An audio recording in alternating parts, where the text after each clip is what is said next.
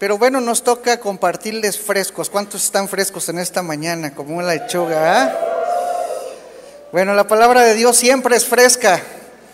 A veces nos llega como un bálsamo, a veces como un balde de agua fría, pero siempre, hermano, es bendición, ya sea que seamos consolados con la palabra o seamos corregidos también para el crecimiento, ¿verdad? Así que vamos directo a la palabra, no hay que perder tiempo, vamos a Daniel 4:28. Y de ahí va a partir nuestra enseñanza en esta mañana, que como ustedes, como ustedes ven se llama corazón de bestia. ¿sí? Entonces dice Daniel 4, 28, todo esto vino sobre el rey Nabucodonosor al cabo de 12 meses, paseando en el palacio real de Babilonia, habló el rey y dijo, ¿no es esta la gran Babilonia que yo edifiqué para casa real con la fuerza de mi poder y para gloria de mi majestad? Bueno, por eso es corazón de bestia. Yo creo que ustedes conocen la historia de Nabucodonosor.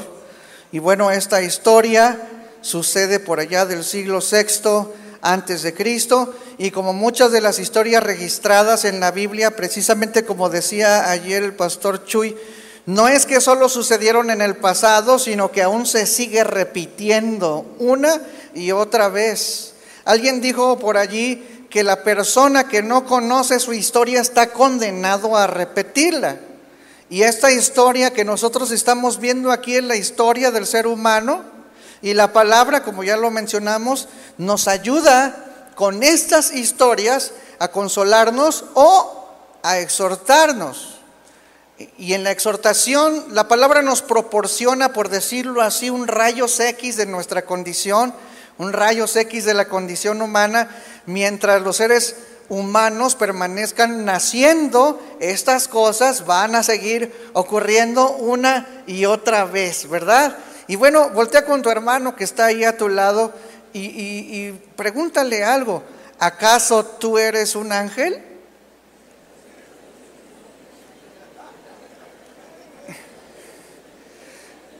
Bueno, mientras no seas un ángel, hermano, y no hayas resucitado, no estás exento de caer en una actitud como la de Nabucodonosor. ¿Verdad? A ver, digan conmigo Nabucodonosor. Bueno, sí se saben el trabalenguas. Romanos 15, 4 dice, porque las cosas que se escribieron antes para nuestra enseñanza se escribieron a fin de que por la paciencia y la consolación de las escrituras tengamos esperanza. Ahí está consolación en las historias del pasado. Pero también 1 Corintios 10, 11 dice, y estas cosas les acontecieron como ejemplo y están escritas para amonestarnos a nosotros, a quienes han alcanzado los fines de los siglos. Dice, así que el que piensa estar firme, mire que no caiga. ¿Sí? ¿Por qué? Porque seguimos siendo seres humanos y las historias ahí están, hermano. La Biblia está delante de nosotros. Si no tenemos conocimiento de esto, es muy seguro que caigamos en la tentación. Somos propensos, hermano, al engaño y es peor cuando el engaño no viene de afuera, sino de nuestro propio corazón. Si es engaño de tu propio corazón, ¿quién puede ayudarte? Si no es la palabra, si no es tu comunión con el Señor, y bueno, allí está delante de ti, hermano, en tu Biblia, en tu aplicación del celular, siempre está delante de nosotros para aprender. Y aprendemos de Nabucodonosor que fue un hombre inteligente, así como tú, un estratega, conquistador, exitoso. Además, según Veroso, un sacerdote babilónico de allá del siglo III, dice eh, que, este palacio, en este palacio erigió muros muy altos sostenidos por pilares de piedra y plantando lo que se llamaba un paraíso pensil. Y repoblándolo con toda clase de árboles, hizo que la perspectiva se pareciera exactamente a la de un país montañoso. Esto lo hizo para complacer a su reina porque se había criado en Media y le gustaban las zonas montañosas. Entonces también este hombre era un hombre muy enamorado, ¿no? Mi maestra de historia en la secundaria decía que Nabucodonosor era su novio. Pobrecita, ¿verdad? Pero bueno, Vamos a ver qué es lo que está escrito de él en la historia. No hay duda, hermano, de que los hombres podemos hacer cosas grandiosas. Hombres y mujeres con capacidades, hermano, solamente con ver alrededor en nuestra ciudad, eh, en, en los países, las ciudades, cómo están construidas, edificios espectaculares, el arte, hermano, que existe, poemas profundos, piezas de música magníficas, majestuosas, invenciones de instrumentos extraños, pero con sonidos hermosos también. Los dispositivos de comunicación, hermano, todos los avances en la ciencia en general, la medicina, la astronomía, la biología, cuantas cosas que se han desarrollado, hermano, son cosas magníficas. Pero bueno, mi mención aquí no es para glorificar al hombre ni de magnificar las virtudes o inteligencia de los hombres, sino todo lo contrario, es para hacer notar el poder de Dios a través del mundo, hermano. Aunque la gente de este mundo no sea creyente, ni entienda, ni sepa de dónde surgen estas habilidades, hermano. Sin embargo, en nuestro tiempo, en nuestra cultura occidental, la filosofía de solamente hace algunos siglos, esta, esta permea, permanece en el pensamiento de la sociedad, de nuestra cultura y aún dentro de nosotros como hijos de Dios, haciéndonos pensar que esos avances o esa inteligencia o razón viene de nosotros. Se debe a que nosotros tenemos la suficiente inteligencia, en algún momento pensaron que no necesitamos ni siquiera depender de Dios. Y así aunque la ciencia, hermano, de principio fue desarrollado a pasos agigantados por los cristianos, aun cuando la música en algún tiempo fue propiedad de la iglesia, hermanos, ¿cuántos sabían que el sistema de escritura de la música fue hecha por los cristianos? El desarrollo de la polifonía, todo eso, hermano, es y viene de la iglesia. Ellos eran los que imponían la tendencia, luego se desvía, luego se fue eh, eh, retomando también en la reforma protestante, pero con el tiempo y por la reacción a la imposición normal de la iglesia tradicional, la gente decidió romper lazos y decir, no necesitamos a Dios. No es necesario creer en absolutamente nada si tenemos la suficiente capacidad para curarnos a nosotros mismos, para valernos por nosotros mismos. Así que el desarrollo de todas esas cosas se vio motivada por la gloria personal del hombre, cuando en un pasado muy lejano no era así. Y solo conocemos lo que nosotros vivimos y experimentamos y conocemos que permea nuestra mente. Pero si no conoces tu historia, estás condenado a repetirla. Entonces el gobierno se, apropió de la educación. Estuvo bien que el gobierno, que haya una separación, que no haya una imposición de religiones como lo, había en el pasado. Sin embargo, los cristianos nos replegamos, nos hicimos para atrás. Hicimos del trabajo algo que no es algo espiritual, sino es secular. Hicimos de las artes algo que es afuera de lo espiritual. Hicimos de la ciencia algo que no es espiritual y los cristianos, repito, nos replegamos. Abandonamos todo eso. Y como lo abandonamos, hermano, luego llegamos a pensar que las cosas que no son espirituales, por decirlo así, entre comillas, son cosas seculares. Y esas cosas seculares entonces nos corresponden a nosotros con nuestras habilidades seculares, como si no pertenecieran al Señor. El cristiano, por supuesto, si entendemos bien las cosas, tenemos que ser sal y luz, no solamente en la predicación de la palabra, la predicación del Evangelio, o aún nuestro propio carácter, sino en la manera en la que hacemos ciencia, en la que hacemos música. Pero bueno, entonces esta separación, por supuesto, se lleva a cabo gracias a Dios, ya no hay imposiciones, pero los cristianos tomamos una actitud más allá de lo que el gobierno pudo haber hecho. Dejamos vulnerables todas esas áreas al mundo. Así que lo que yo hago con mis manos entonces es otra cosa. Lo que yo haga con mis habilidades es una cosa diferente a lo que el, Dios, a, lo que el don de Dios me da. Así que no podemos compaginar en el caso de nosotros en la alabanza el don del ministerio de la alabanza a la par de nuestras habilidades naturales musicales. Y digo naturales entre comillas, hermano. Así es como nuestro sistema de pensamiento nos lleva a pensar que las cosas están separadas. Creemos que una cosa es más importante que la otra.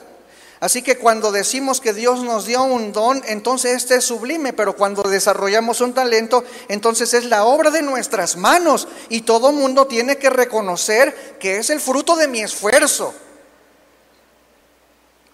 Si la habilidad es secular, entonces yo soy el que la estoy haciendo y no es Dios el que me dio la habilidad.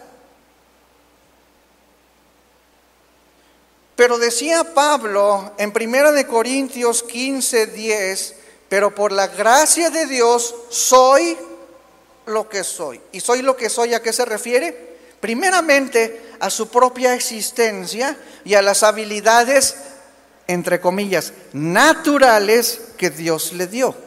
Hermano, las habilidades naturales que tú tienes no surgieron de ninguna otra parte, sino de Dios. Y luego dice, y su gracia no ha sido en vano para conmigo. Es decir, yo no he desperdiciado nada de lo que el Señor ha puesto en mi mano. Antes he trabajado más que todos ellos. Pero repite, pero no yo, sino la gracia de Dios conmigo. Ya sea don milagroso, ya sea habilidad, entre comillas, natural, todo proviene del Señor. Todo, hermano. Porque la palabra de Dios dice en Génesis 1.27, y creó Dios al hombre a su imagen, a imagen de Dios lo creó, varón y hembra los creó. El problema radica entonces en el pecado, en olvidar de dónde vengo yo, en olvidar la palabra de Dios que dice que todo don perfecto, que toda habilidad, que todo es creado por Dios y es para Dios. Entonces, necesitamos tener una nueva mentalidad, una mentalidad que vaya más de acuerdo a la palabra. Para no variar, hermano, también hay ramas del cristianismo que dicen que el hombre no puede tener fe a menos que milagrosamente le sea dado para creer el Evangelio. Porque consideran que la capacidad de razonar del hombre podríamos decir que netamente viene del hombre cuando el libre albedrío, hermano, o la capacidad de sopesar moralmente entre el bien y el mal y entre tomar una decisión u otra decisión para bien o para mal, ha sido un regalo de Dios para toda la humanidad, sea creyente o no sea creyente, y el medio que Dios ha determinado para que nosotros podamos ser salvos es que creamos después de haber hecho un raciocinio de la evidencia del Evangelio. Entonces, la habilidad del decidir desde que naciste también fue otorgada por el Señor, ya sea que decidas para bien o para mal. ¿Ustedes creen que Dios deja de glorificarse porque tú tomes una decisión mal? No. ¿Por qué? Porque Dios te dio la capacidad para que tú decidieras. Entonces, nada, hermano, nada, ninguna habilidad natural proviene de mí mismo sino que es de Dios. Necesitamos entender esos talentos, esas habilidades son de Dios. Si no lo entiendes, vas a ser como todo el mundo. Te atribuirás la gloria, dirás que es tu esfuerzo a todo lo que has hecho con el poder de tu mano, exactamente como Nabucodonosor se atrevió a afirmar. Pero bueno, regresamos acá con Nabuco, así le decían de cariño, ¿verdad?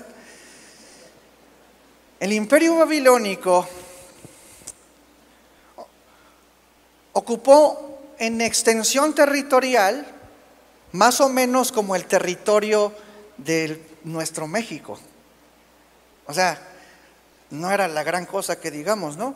Si digamos, el gran imperio babilónico era como México, más o menos, ¿sí? Pero obviamente en ese entonces a los emperadores realmente no les importaba la extensión territorial, lo que les importaba era el número, eh, perdón, ni siquiera el número de personas que habitaban, sino, sino el número de culturas que lograban conquistar. Porque para ellos conquistar culturas era conquistar dioses y dominar dioses. ¿Sí? Pero bueno, Pensando como pensamos así en la actualidad, en territorio, la verdad es que no sería nada impresionante por decir que Nabucodonosor, perdón, ahora yo soy el que me trabo, ¿verdad? Haya ido conquistando tanto territorio así como México nada más. ¿Sí? Y hablamos de superficie terrestre. Ahora, hermano, ¿cuánta superficie, cuánto, cuánto eh, porcentaje de la tierra ocupa? Nuestro país México, así como haciéndolo eh, igual al imperio babilónico. El porcentaje, hermano, es de 0.39% de la esfera. ¿Cuánto es eso, hermano? Nada. Pero, ah, yo lo logré con el poder, con por el poder de Grayskull, ¿no? La tierra, hermano, vamos a hacer una, vamos a pensar un poquito más allá. La Tierra tiene un diámetro de 12.742 kilómetros. Simplemente, hermano, la Tierra es tan grande que podría ser recorrida en un auto a 100 kilómetros por hora, digo, si no hubiera mar o, que el carro este, caminara sobre el mar. Sobre su circunferencia tardaría unos 16 días en dar la vuelta sin parar, es decir, sin hacer descansos ni nada. 16 días en un carro. ¿sí? Ahora, nuestro sol es más grande. Ahí hay otra, otra creación, ¿no? Más grande. Recorrer nuestra estrella llamada Sol tomaría ir en carro a 100 kilómetros por hora cinco años en dar vuelta sin parar. Pero por el poder de mi fuerza, ¿no?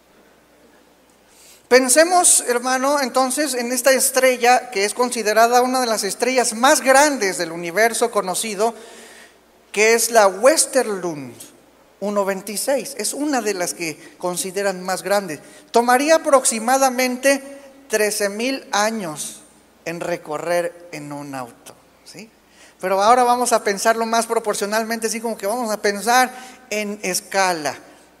Pon tu mano así, hermano, así tus dedos mide un centímetro. Ok. Esto es la tierra. ¿Sale? Ok. Ahora, con tu otra mano, pon tu, tu, mano aquí sobre la ceja, ahí donde estás sentado así, y hazlo para allá. Hacia el piso, hermano, ese es el tamaño del sol, en una pelota así de este tamaño. ¿Ya? A ver, aquí está la tierra. ¿Dónde está Babilonia? No está. O México, pone ahí. Mexiquito. Bueno, ok. Tierra, sol. Ahora vamos a comparar con la estrella más grande, de las más grandes conocidas, la Westerlund 1.26. Según escala, mediría 2.7 kilómetros. Y 2.7 kilómetros caminando, así a una velocidad normal, tardarías unos 35 minutos en caminar, al menos por, por, la, eh, por el diámetro de esa estrella. Ah, Señor. Ok, el Sol comparado con esa, con esa estrella de 2.7 kilómetros de diámetro, y la Tierra, ¿dónde está? ¿Y Babilonia? ¿Y Nabucodonosor? Por el poder de Cristo. Por el poder de mi fuerza. Ay, hermano, qué ridículo, ¿no crees? ¿No crees que es ridículo que una persona puede decir por el poder de mi fuerza? Todo eso lo creó el Señor. Ahora, eh, eh, Paul pone, ¿quién, ¿quién, de ustedes, hermano, tiene como, propiedad México? Nadie, ¿verdad? Ok, entonces, mi talento. Ahora, pues mide México con, tu talento, con tus habilidades majestuosas. Digo, o sea, son majestuosas porque son la imagen de Dios. Pero ¿de quién es la imagen? De Dios. Simple, hermano. Un día, hermano, Dios reclamará todo para Él. Todo lo va a reclamar. Porque Él lo creó por medio del Señor Jesucristo y para el Señor Jesucristo. Lo que sea que haya creado, lo que sea que haya hecho con el poder de su palabra y lo que sostiene con el poder de su palabra, porque lo que el Señor sostiene con el poder de su palabra no solamente son los astros, no solamente es tu vida, el Señor sostiene tu razón, tu inteligencia, tus fuerzas tus habilidades, tus talentos, todo es sostenido por Dios.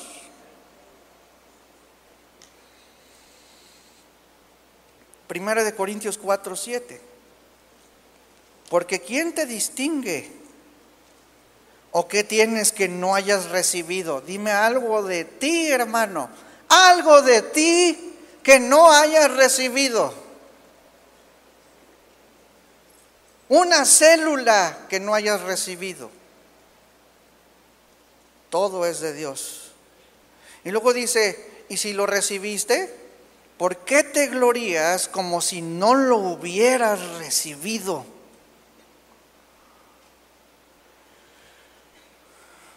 ¿De dónde vienes, hermano? ¿De dónde surgiste? Alguno podría decir, bueno, pues de la decisión de mis papás para tenerme, y bueno, ese es un don de Dios, repito, una decisión, la capacidad de decidir, de multiplicar, de fructificar, pero si Dios no hubiera determinado que nosotros podíamos fructificar y multiplicar, entonces no existirías. Es que me gané el pan con el sudor de mi frente, ok, bueno, tú puedes trabajar, puedes esforzarte, pero ¿qué si Dios no hubiera hecho que los brócolis que te comes en la tarde no nacieran. O tú hiciste que crecieran y por eso por el poder de mi fuerza puedo comer. No. Dios determina, Dios da, Dios provee, Dios es el proveedor, Dios es la fuente, hermano. Nada ha surgido de nosotros, ni un ápice no podemos decir nosotros, hágase la luz y fue la luz. No podemos hacer nada de la nada. Solamente Dios y tu hermano vienes del decreto de Dios que un, dijo, que un día dijo que exista Andrés González. ¿Verdad? Eso es lo increíble. Dios un día dijo que exista María Rodríguez. Un día el Señor dijo tu nombre. Y dijo, y hagámoslo a nuestra imagen y semejanza. Y aunque estás ahí en un punto en el universo, en un polvito volando, Dios simplemente con su palabra dijo, hagamos al hombre a nuestra imagen y semejanza. Hermano, tu valor y tu dignidad no viene de ti mismo, sino porque Dios decidió crearte.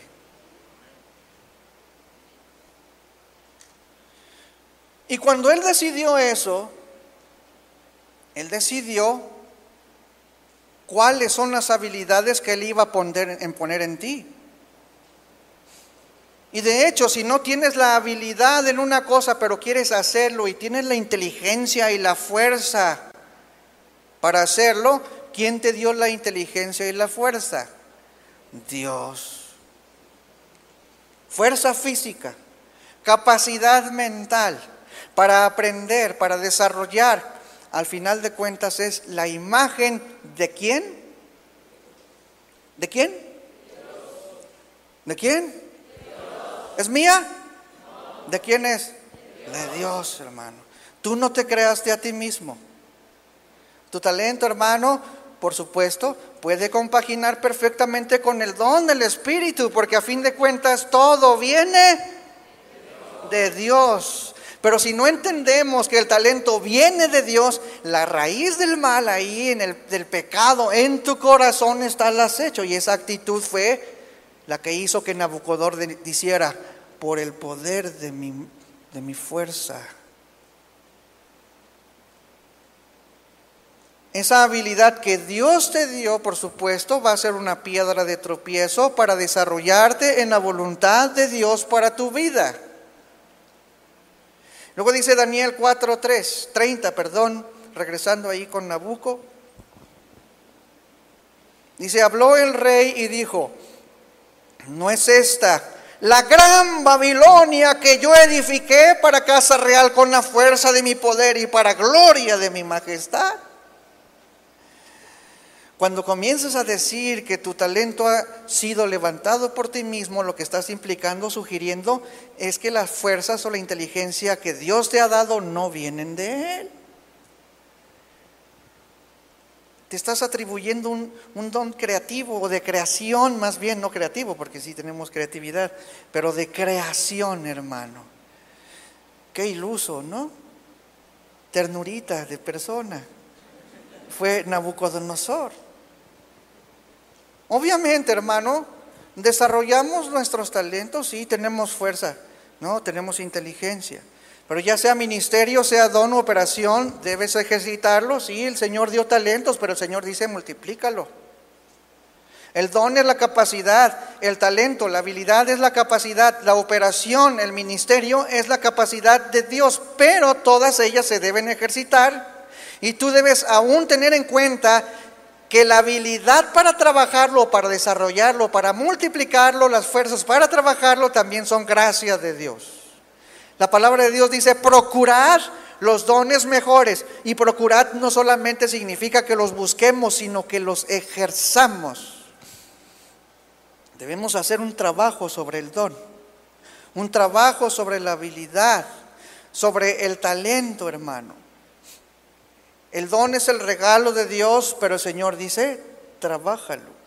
O sea, cuando el Señor le da a uno el don del pastor, no es uno automáticamente el pastor eh, más maduro de todo el mundo, no se tiene que desarrollar. Cuando nosotros comenzamos el ministerio, pues nosotros para pronto abrimos un blog con las predicaciones en audio y todo eso, y, la gente empezó a, este, a, opinar sobre, sobre las predicaciones. Y entonces, por allí eh, una persona dijo, pastor, usted es un, todavía es un pastor muy verde. Y yo dije así, pues ¿para qué me ofendo? Tengo una semana de pastor. Pues hasta me hizo más maduro todavía, no apenas está el botoncito ahí saliendo y me está diciendo pastor verde. Ah, pues ya, pero obviamente, hermano, uno empieza como pastor verde, ¿no? O, como, músico verde. Nada más con que no sea un viejo verde, pues ya, ya el hermano. Con eso. Pero todos somos verdes de principio. Y el don no nos hace perfectos. El don es el regalo y la capacidad de Dios que tenemos que desarrollar. Pero, hermano, por la gracia de Dios, soy lo que soy. Eso, repito, desde nacimiento, todo lo que yo tengo es por la gracia de Dios. Y su gracia no ha sido en vano por conmigo. Dios me dio talentos, dones y no los he desaprovechado. Antes he trabajado más que todos ellos, usando mis fuerzas y mis talentos que Dios me dio, pero no yo, sino la gracia de Dios conmigo, porque a fin de cuentas mi fuerza, mis talentos también son gracia de Dios. Todo es gracia, hermano. Todo. Nada es mío, nada procede de mí, todo lo que tienes viene de Dios y es para Él. Ahora voltea con tu hermano y dile, ándale, voltea. Nada es tuyo. Literalmente, hermano, literalmente, nada es tuyo. ¿Quién tiene lentes? A ver, enséñalos. Esos lentes, hermano, no son tuyos. ¿Qué si el Señor te dice, regálale esos lentes a... Pero es que yo tengo astigmatismo. Pues si el Señor te dice que los ¿de quién son los lentes? De Dios. Cuando el Señor Jesús le dice a este hombre rico, cuando él le pregunta, Señor, ¿qué debo hacer para entrar en el reino de los cielos? Lo que el Señor quería que entendiera es que nada es de Él. Y si tú quieres entrar en el reino de los cielos, nada es tuyo. Tenía el Señor Jesús derecho de decirle, ok, vende todo lo que, tienes y repártelo entre los pobres. ¿Tenía el derecho el Señor Jesús? ¿Por qué? Porque el Señor Jesús era el dueño de su riqueza. ¿Y qué debía haber hecho el hombre? Ok, Señor Jesús, voy a vender tus bienes para repartir el dinero en lo que tú me dijiste que hiciera. El dinero fue por el poder de Grace Cole. ¿Fue por eso? No. ¿De quién es el dinero? De Dios. Nada has recibido que no venga de Dios. ¿Qué es lo único que tú puedes darle al Señor? Hermano, la respuesta a su gracia es el amor genuino. Desde nuestra posición de pecador, desde la conciencia del bien y del mal, amar a Dios sin ser un robot programado para hacerlo. ¿Verdad? Dice Colosenses 1:15 al 20. Él es la imagen del Dios invisible, el primogénito de toda creación, porque en Él fueron creados todas las cosas, las que hay en dónde? En los cielos y las que hay en la tierra, visibles e invisibles, sean tronos, es decir, autoridades, o todo tipo de autoridad, sean dominios, y señorío, de lo que sea, tierra, casas, todo, sean principados, es decir, posiciones de autoridad, sean potestades, todo fue creado por medio de Él y para Él. Todo tipo de competencias, hermano, todo tipo de habilidades, todo tipo de autoridades, todo rango de autoridad, Dios las creó. Versículo 17, y Él es antes de todas las cosas, incluyéndome a mí. Y todas las cosas en Él subsisten. Y Él es la cabeza del cuerpo que es la iglesia, el que es el principio, el primogénito de entre los muertos, para que en todo tenga la preeminencia, por cuanto agradó al Padre que en Él habitase toda plenitud. Y por medio de Él reconciliar consigo qué? Y cuando se está refiriendo a todas las cosas, ¿a qué se refiere? ¿Está hablando solamente de, yo como persona? No, está hablando de todas las cosas. Reunir, integrar todas las cosas. ¿Qué? Mi habilidad, mi talento, mi don, mi ministerio, mi familia, mi dinero, mi carro, todo es de Él y todo lo reunirá para Él.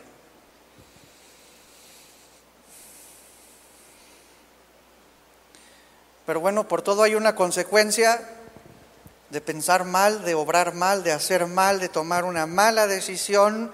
Y Nabucodonosor cometió el gran error de decir, con el poder de mi fuerza,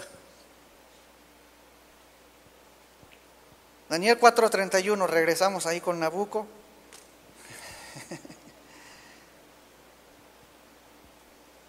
Aún estaba la palabra en la boca del rey, es decir, el Señor lo interrumpió. Estaba diciendo yo, quién sabe y le cayó. Así de repente, fíjate, imagínate esa escena. Aún estaba la palabra en la boca del rey cuando vino una voz del cielo. A ti se te dice, reina Nabucodonosor, el reino ha sido quitado de ti.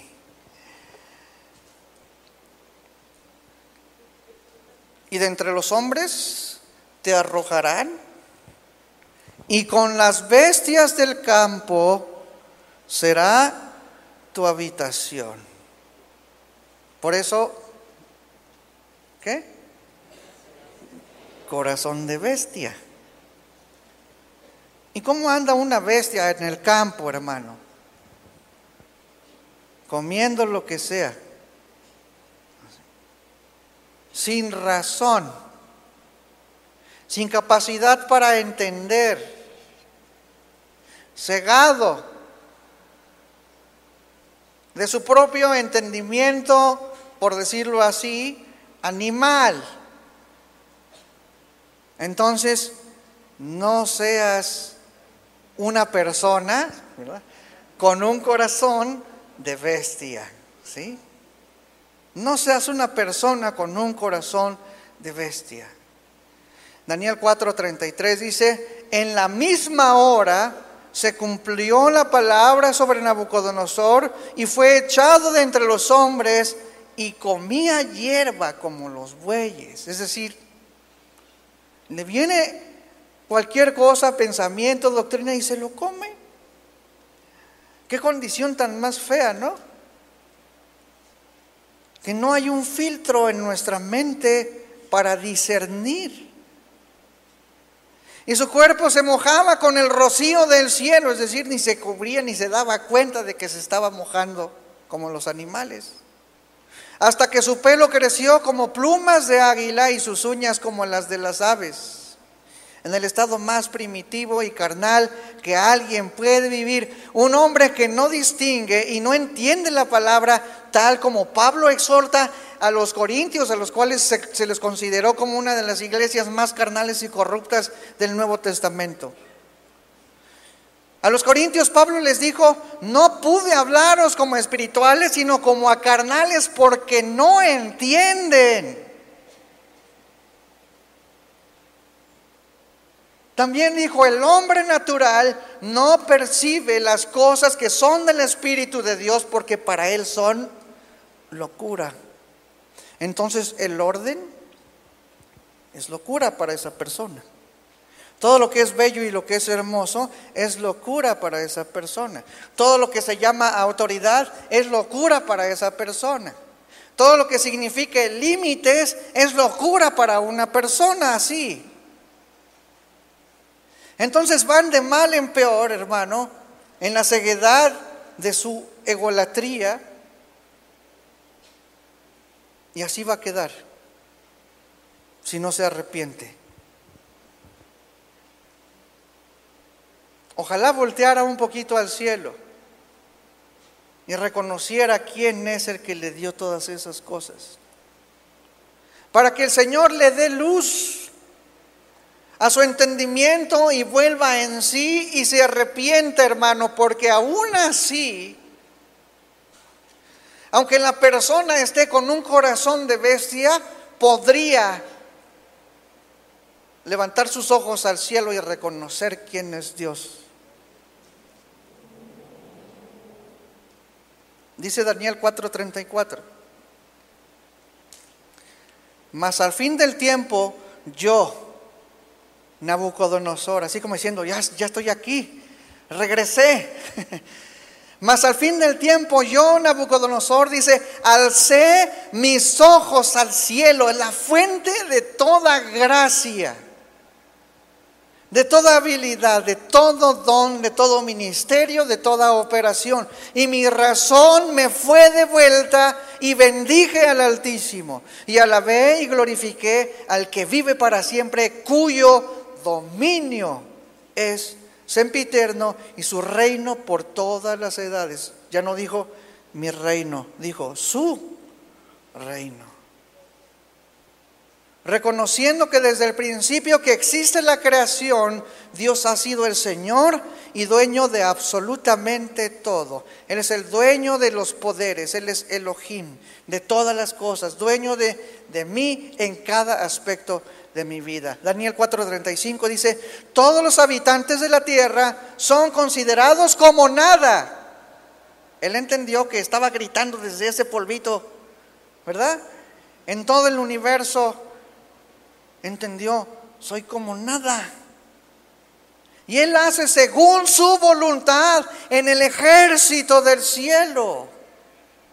Esto puede significar los ángeles del cielo o aún su creación del universo. Dice, y en los habitantes de la tierra, y no hay quien detenga su mano y le diga, ¿qué haces, Dios?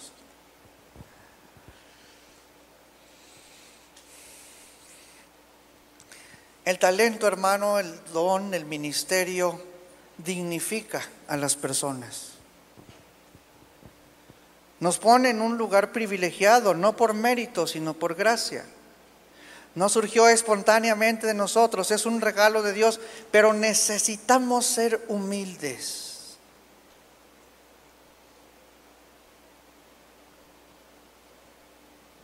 Daniel 4:36. En el mismo tiempo mi razón me fue devuelta y la majestad de mi reino, mi dignidad y mi grandeza volvieron a mí y mis gobernadores y mis consejeros me buscaron y fui restablecido en mi reino y mayor grandeza me fue añadida. Cuando tú aprendas a ceder todas las cosas de tu vida al Señor, el reconocimiento del Señor va a ser más grande para ti. Cuando tú dejes de buscar el reconocimiento de la gente, hermano, y Dios te reconozca, tu grandeza será mayor. Pero ¿qué necesitamos? Repito, humildad. ¿Y cómo se batalla con la humildad, hermano? ¿Qué es la humildad? ¿Alguien sabe por allí? ¿Qué es eso? ¿De qué se trata la humildad? La humildad se trata de que cuando veo a alguien que está tocando mal, pero está haciendo todo su esfuerzo, no me desespero, sino que le ayudo. Se trata de que si alguien está haciendo lo mejor que puede, yo no lo vea con ojos soberbios,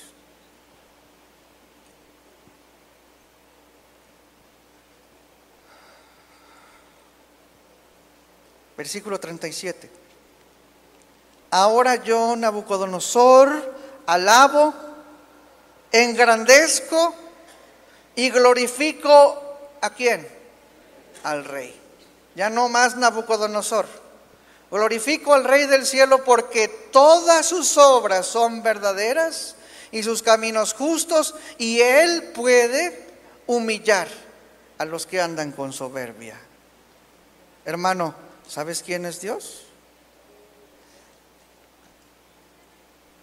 Aún el hombre más perfecto sobre la tierra, Job, tuvo que conocer a Dios. Y quisiera que leyéramos capítulo 38 de Job, desde el versículo 4.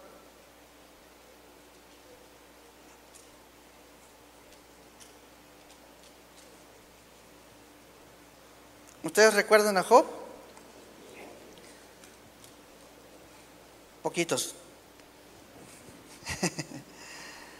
Job 38, 4, ¿qué dice? ¿Dónde estabas tú cuando yo fundaba la tierra? Dice el Señor. Le dijo a Job, házmelo saber si tienes inteligencia. ¿Quién ordenó sus medidas? ¿Sí lo sabes? ¿O quién extendió sobre ella cordel? O sea, tú tienes un cordel tan grande que puedas medirlo. ¿Sobre qué están fundadas sus bases o quién puso su piedra angular? ¿De dónde se sostiene? Cuando alaban todas las estrellas del alba y se regocijaban todos los hijos de Dios, ¿quién encerró con puertas el mar cuando se derramaba saliendo de, de su seno? Cuando puse yo nubes por vestidura suya y por faja su oscuridad, y establecí sobre él mi decreto, le puse puertas y cerrojo, y dije, hasta aquí llegarás, no pasarás adelante, y allí parará el orgullo de tus olas. Vamos al versículo 15. Mas la luz de los impíos es quitada de ellos y el brazo enaltecido es quebrantado. Versículo 18 en adelante. ¿Has considerado tú hasta las anchuras de la tierra? Declaras y sabes todo esto. Porque donde va el camino a la habitación de la luz y donde está el lugar de las tinieblas para que las lleves a sus límites y, entiendas las sendas de su casa. Versículo 28 en adelante. ¿Tiene la lluvia padre? ¿O quién engendró las gotas del rocío? O sea, estas las gotitas, ¿de dónde vienen? De Dios. ¿De qué vientre salió el hielo y la escarcha del cielo? ¿Quién la engendró? Dios. Las aguas se endurecen a manera de piedra y se congela la faz del abismo. ¿Podrás tú atar los lazos de las Pléyades o desatarás las ligaduras de Orión? ¿Quién es el que sostiene las estrellas en la posición en la que están? ¿Sacarás tú a su tiempo las constelaciones de los cielos o guiarás a la osa mayor con sus hijos? ¿Tú puedes hacer eso? Y por último, Job 38, 36. ¿Quién puso la sabiduría en el corazón? ¿O quién dio al espíritu inteligencia?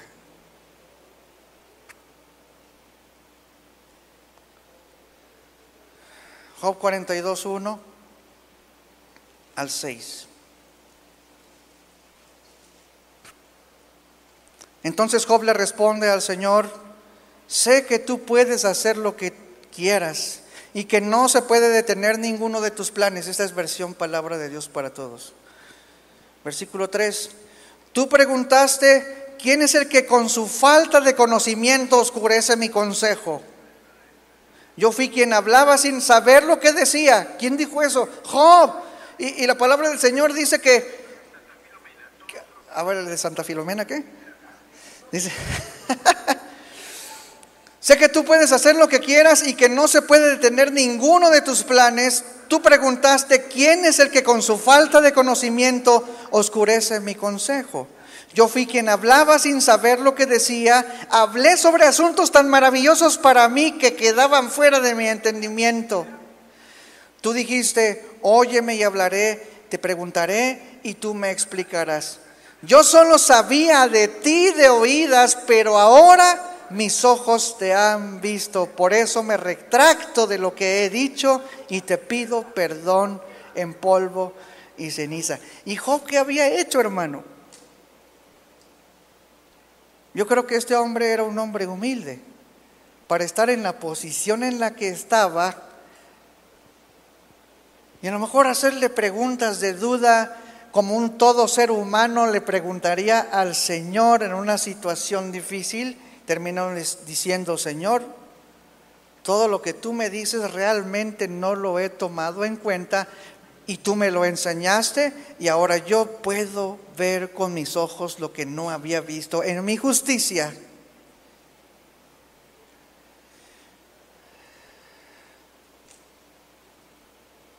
Entonces, Creo que cada uno de nosotros, hermano, debe reconocer que no hemos entendido nuestra posición. Probablemente no seas el, el, mayor soberbio de todo el mundo, pero necesitas entender que nada es tuyo si no es del Señor. Y si tú debes, y si tú piensas, hermano, y consideras que debes ceder a esto que no te pertenece, te pido que te pongas de pie, hermano.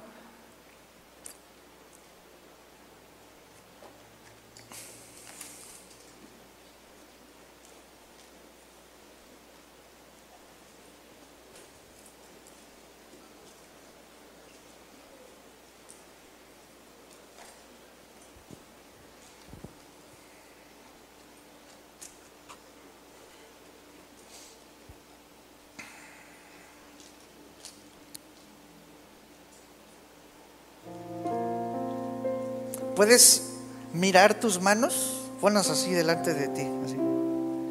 Mira esas manos. Hermosas manos, ¿no? ¿Por qué? Porque el Señor te las dio. Con estas manos haces muchas cosas, pero la habilidad que está en ellas te las dio el Señor. Ustedes tocan un instrumento, ¿quién toca un instrumento? Bueno, esa mano que estás levantando toca un instrumento. Entonces, simbólicamente, hermano, así, con tus manos, entrega al Señor lo que es de Dios. Si tú lo que usas es tu boca, tu garganta, tus cuerdas vocales, dáselas al Señor. Tu habilidad. No te ahorques nada más, ¿verdad? Esto es del Señor, hermano. Esto es del Señor.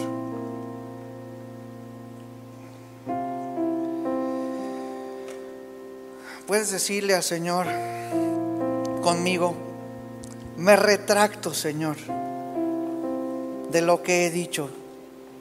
Te pido perdón en polvo y ceniza. Aquí está tu talento, Señor. Aquí está tu don. Aquí está tu ministerio. Solamente tú sabes la intención de mi corazón. Solamente tú sabes la intención de mi trabajo y de mi esfuerzo, de mis acciones, Señor, que no me halle trabajando para mi gloria con algo que no me pertenece. Aquí estamos, Señor, todos tus ministros, tu pueblo amado, Señor, transforma nuestros pensamientos para que todo nuestro ser, Señor, alma, espíritu, corazón, fuerza, Señor, sea hallada en honra y alabanza para ti, Señor. Porque ese ha sido tu, tu, propósito desde el principio. Nos hiciste gloria tuya, Señor, el reflejo de ti delante de la creación, Señor. Porque tú así lo decidiste. Tuyo es el reino, Señor. Tuya es la gloria, el poder por los siglos de los siglos. En el nombre de Cristo Jesús. Amén.